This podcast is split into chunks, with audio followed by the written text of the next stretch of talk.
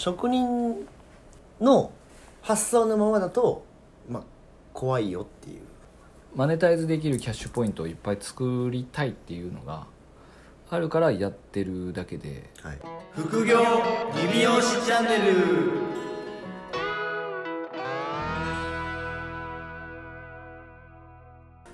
僕トレサンパのはい。社員旅行オファーもらってるじゃないですか。はいはいはい。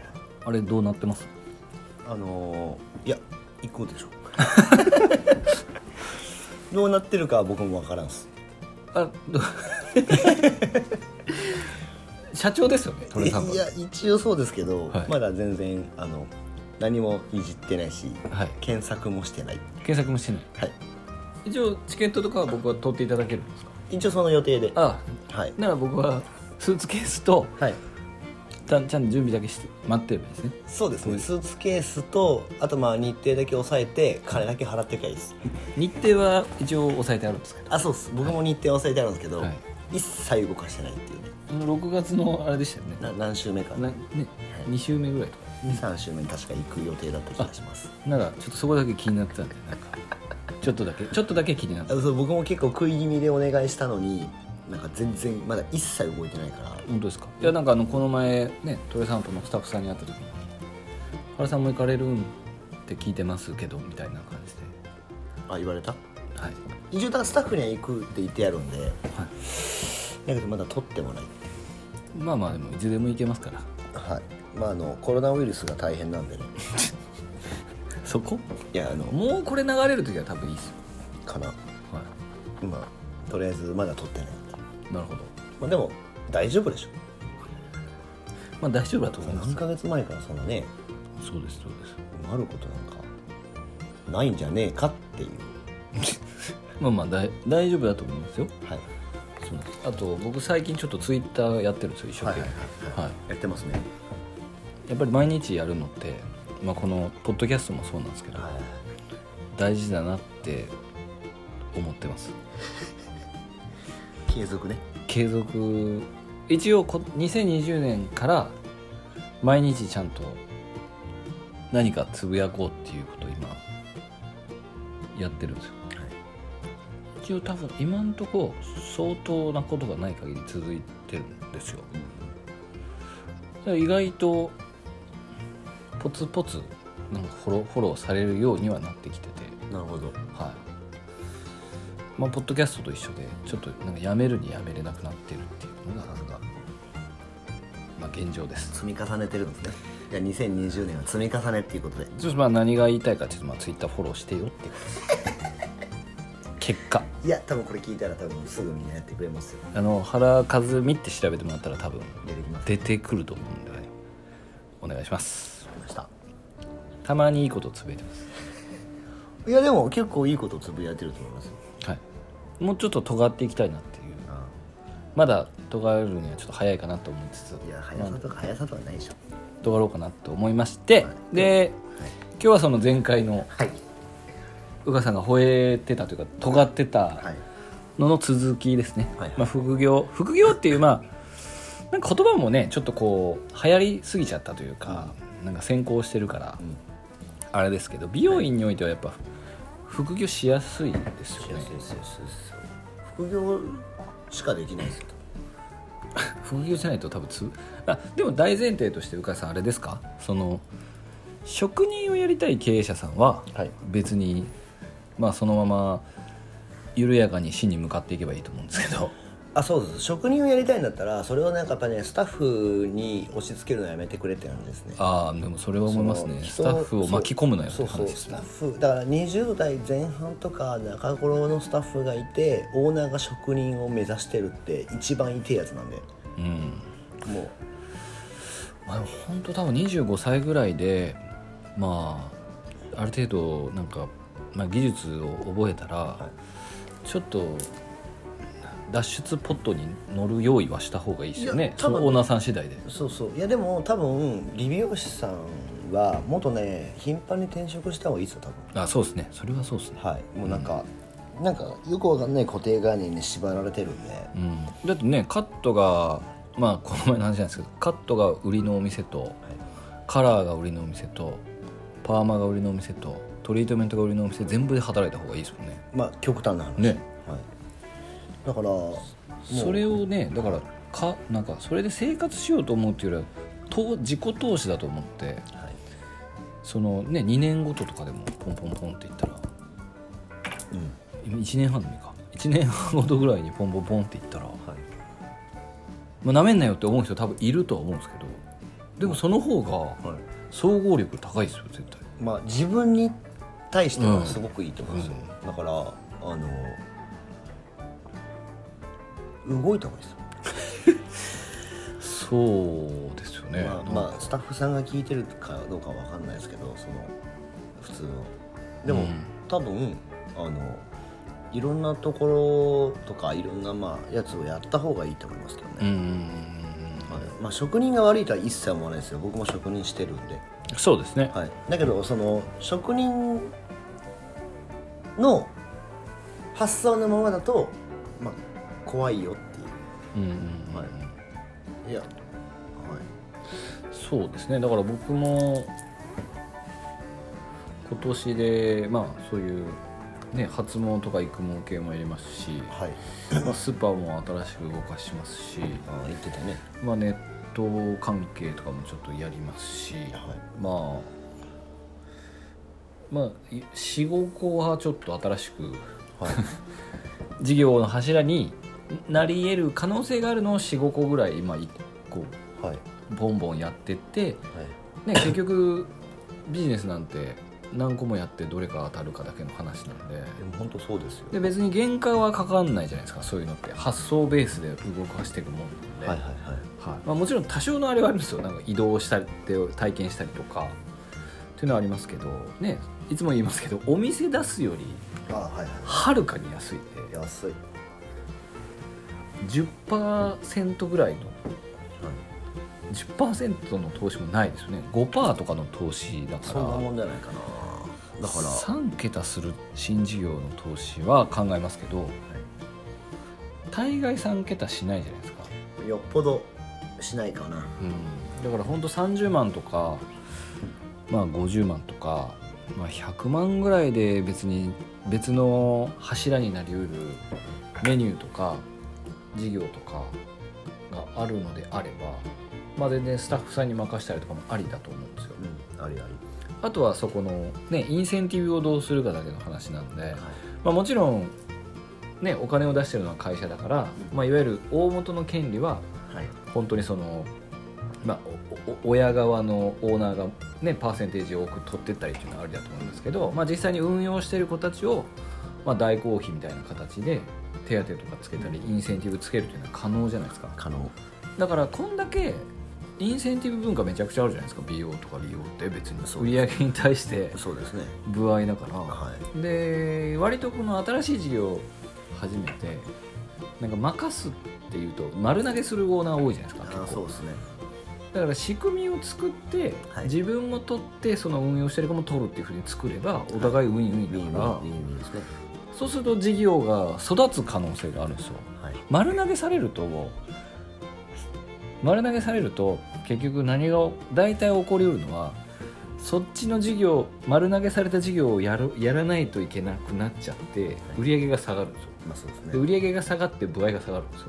でそうするとあの新規事業を丸投げされた方が全く動かなくなるっていうのがよくあるパターンじゃないですか。そうですねそこはもう経営者のセンスなんですけど、まあそうですね。うん、センスがない経営者さんはそういうおもちゃだけ買ってきてはい。横流しして終わりなんですよ新しいの買ってきたよっつって。そうですね。でペッてあげるでしょ。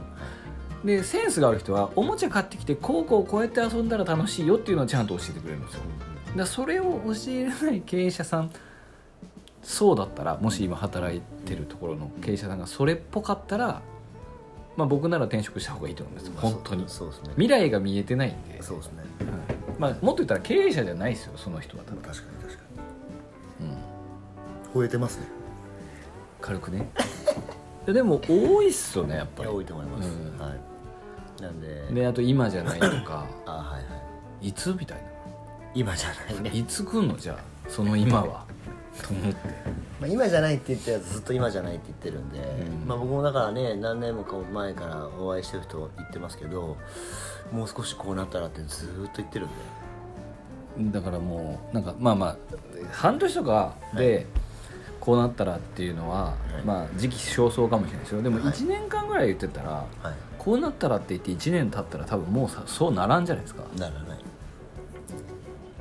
確かに、いやだからちょっとやべえやつ多いんですよ。でもあの前回の話じゃないですけど、大きくなっていく大企業とかって、まあ、例えば利益が500万円とかあったら必ず200万円か300万円は次の事業の投資に回してるんですよ。回してます回してます、はい。だからそれを結局美容院とか利容師さんの場合だと投資志向がないんではい。500万円儲かった。今年めっちゃ調子良かったやん。はい。やったで終わってそうです200万円を回さないんですよ。回さないですね。であの車買っちゃったりとか、はい。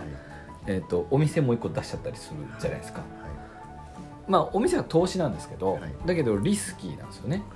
借金は膨らんでっちゃうんで、はい。なんでやっぱりその200万円とかで始めれる、まあ、商材でもメニューでも何でもいいと思うんですけどうん。入れといたら商材とかやっぱ腐んないんで、腐んないですね。うんでノウハウは蓄積されてくんでどんな時でも、でそれでやっぱやってって次のリターンを生むものをちゃんと仕込んどかないと、うん。結局もう苦しくなったらとにかく集客頑張る。はい。集客頑張ったけど安売りしちゃってリピート率が下がったからリピート頑張る。みたいな。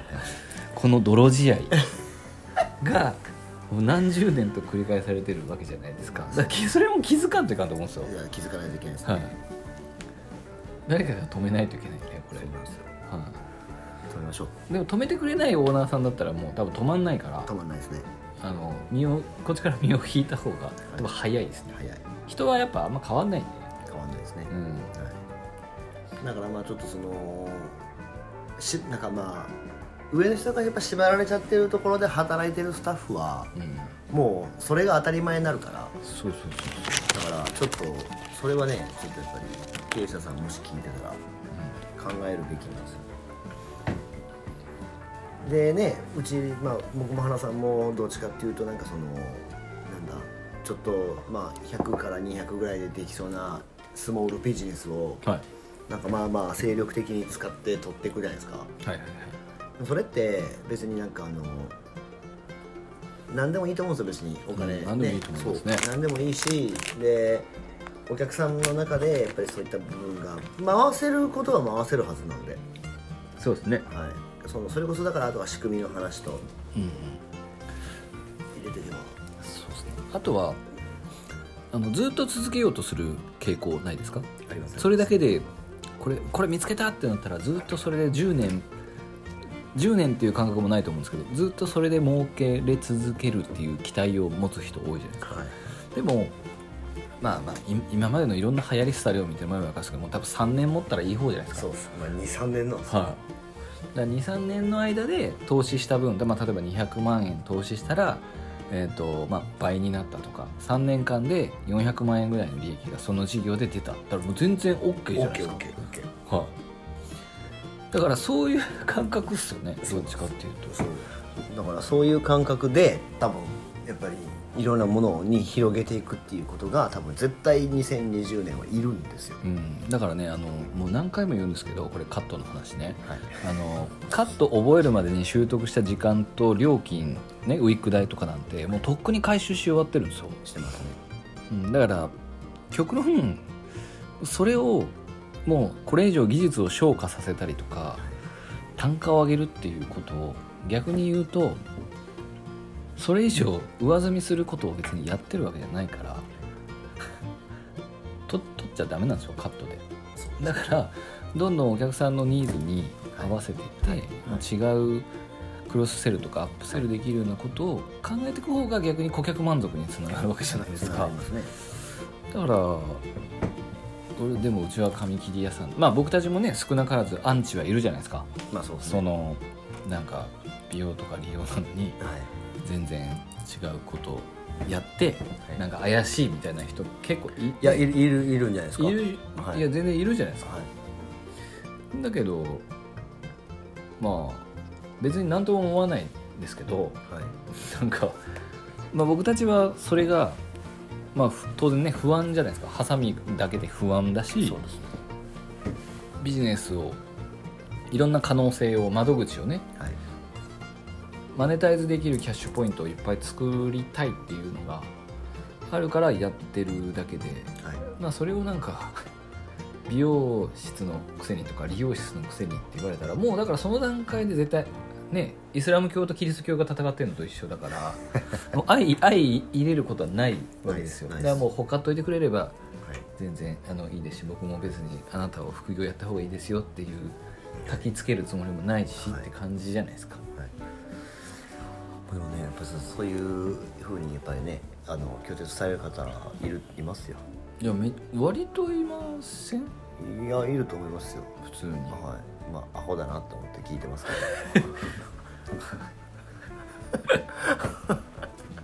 け いやでもそれはね我々の価値観ですからね。ど価値観というか生き方っていうか。そうそうそう。それを別になんか押し付ける気もないし、うん。まあ、だけどまああのまあ向こうもアホだなって思ってるかもしれないですしね。思ってるかもしれないです、はい、だからまあだどっちが正解ってまあないけど、うん。だけどまあそのいろんな部分で多分そういった考え方をまあ持ってうん。新しくこうねサロンをイノベーションしていくっていうのはうん。多分必須な能力だと思うんです。よそうです。まあでももう必須っていうかまそうですね。結構っていうかまあね最初に前回の時にトヨタの話とかしてましたけど逆に大手の美容室とかチェーン展開めちゃくちゃ何店舗もしてる美容室が美容室だけやってないじゃないですか現に。あやってないですね。いろんな事業をやってるじゃないですか飲食やってたりとか、は ねあのフライパン美容師とかもありますけど結局大きいところはそうやってキャッシュポイントをいっぱいスタッフのためにめちゃくちゃ作ってるんですよ、はい。でもそれって経営者がハサミだけで頑張れってもうハサミだけで頑張れない人絶対いるからはい。押し付けじゃないですか鵜飼さんが言う通り。だから本当に逆にスタッフのことを考えてたら多分新事業にガンガン行くと思うんですけどね。まあ考えてないですそうだから例えばお店出したるっていうのってこっちも2000万とかはい。1000万とかかかるから、はい。お店出したるって言えんじゃないですか。まあお店出したでのはも新規事業ではい。100万ぐらいだったら、まあ、別にその、ね、前年の利益とかがあって、はい。それで経費で100万消せ消すっていう感覚で思ったらまあまあ別にす100万損失して、まあ、続けれないような会社だったらもう多分潰れた方がいいんで、そうですね。はい、100万ぐらいならまあいいよっていうぐらいではい。スタッフに任せれる方がはい。スタッフも結果残るじゃないいやですか、残ります残ります、はい、なんでまあそうそうそうそうそう。だから割と自分のことしか考えてない人の方がはい。副業をやらないんじゃないですか。そういう人の方が多分僕らに吠えると思いますね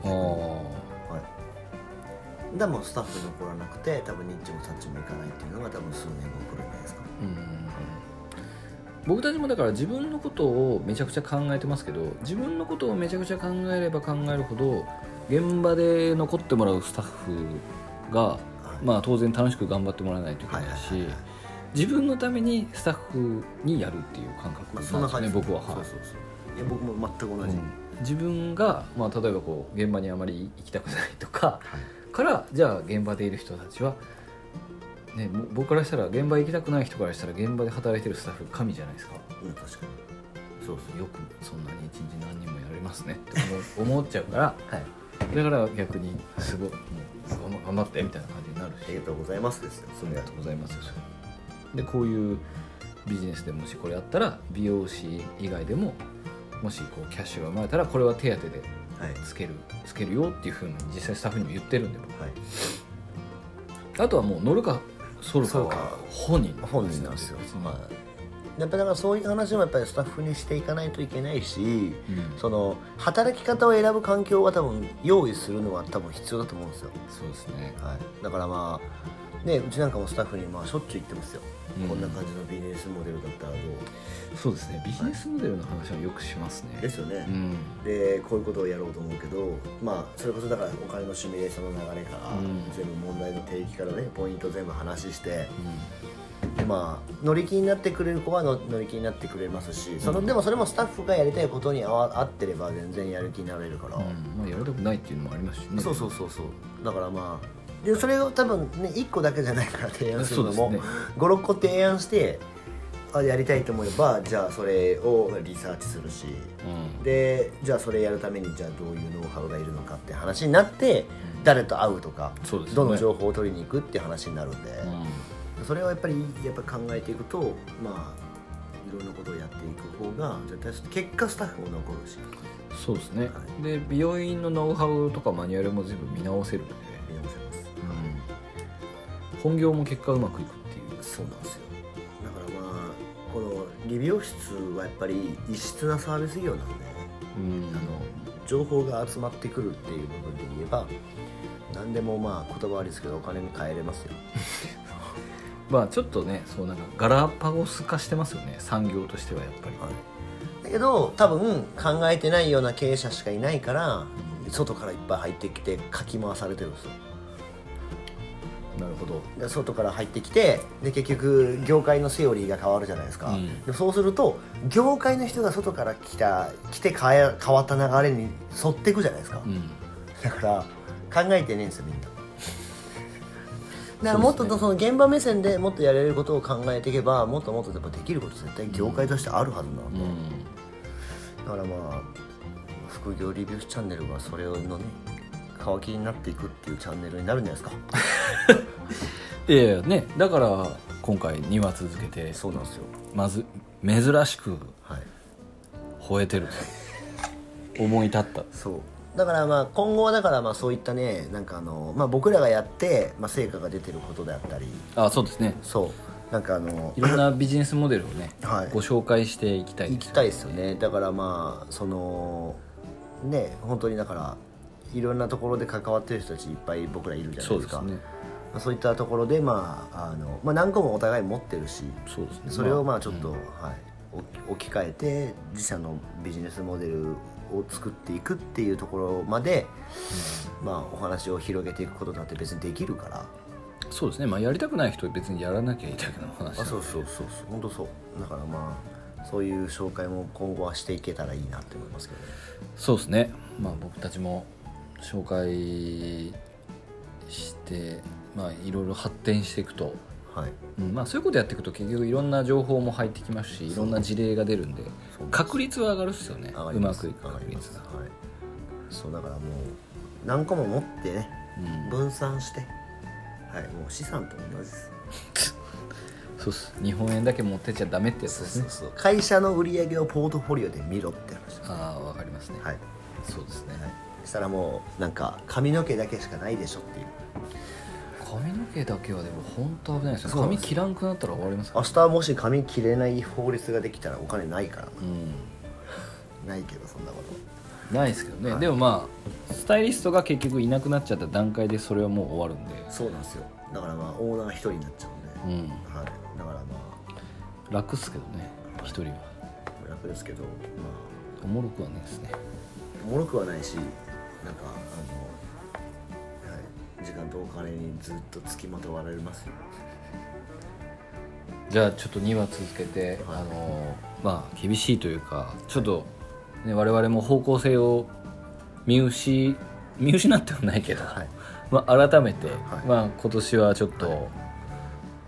もう3月だしっていう、はい。3月半ばだし、はい。ちょっと引き締めてね、はい。まあ、皆さん3月決算のとこも多いと思うんで。そう新年度がねはい。2020年度がはい。